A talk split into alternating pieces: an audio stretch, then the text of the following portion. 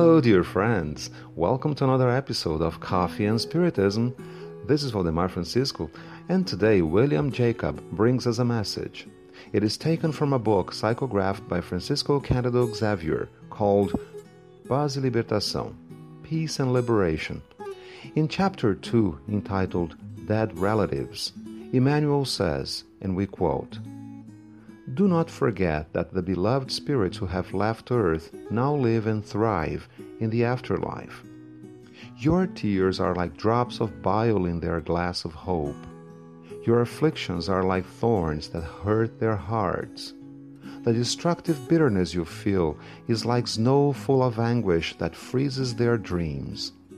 Your sadness is like darkness that swallows their way.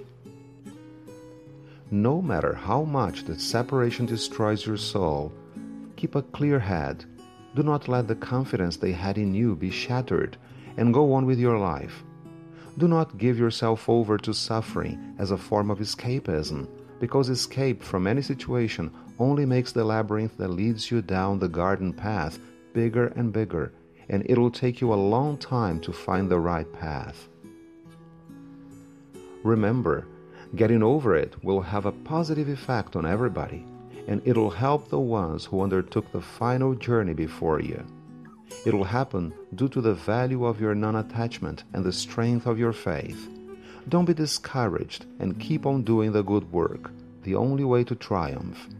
Transmute your pain into a lesson and your longing into consolation, because those unforgettable affections, now in the spiritual realm, will follow you and will feel extremely happy with your solitary victories deep inside yourself. All the hardships you experience in life have a reason, perfecting the apprentice, for we are nothing but apprentices on earth, gaining knowledge and being taught virtue, something that will gradually lead us to eternal life. After all, God, who is divine wisdom and divine good, would never create intelligence and love, beauty and life just to throw them into darkness. Pay attention to what happens around you.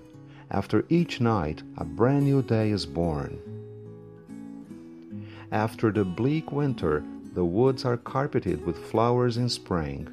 The caterpillar that crawls on the ground today will develop into a butterfly, flying with its brightly colored wings in the air. Nothing dies everything transmutes its energy to the higher and more subtle levels of infinite good. Therefore, when we understand the truth and gather all the blessings it offers us, we'll be able to find in death the big portal of life, and we'll be incorporating the inextinguishable light of the glorious immortality into our own spirit. Unquote.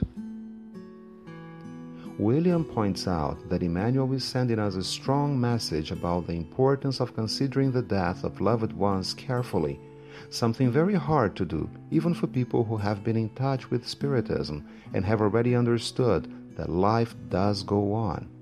After all, saying goodbye is always hard.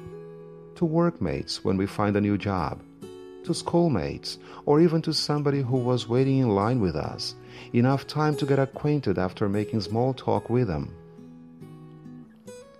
Well, it all comes down to a question Are you allowed to cry when loved ones die? Some people tend to think that spiritists can't cry or even miss loved ones who have died. In fact, you can do that, but you must avoid being outraged at what happened and sink into the depths of despair. William reinforces that we must keep in mind that life goes on. But above all, we must remember that sooner or later we'll meet those we love. It would be extremely cruel to think that all the mutual love we experience here would be over as life ended. However, it must be said that if we decide on anticipating our return to the spiritual world by committing suicide, this joyful reunion will move farther away. What would take some months or years if you died a natural death can take decades or centuries to happen because of an anticipated death. Therefore, no matter how hard it is to get over the pain of losing somebody you love, you must be strong and seek professional help if need be, so that you can resist and be sure that it'll be good for us, for those who have passed away and for those who live with us. Peace and love to you all, my friends, and until the next episode of Coffee and Spiritism.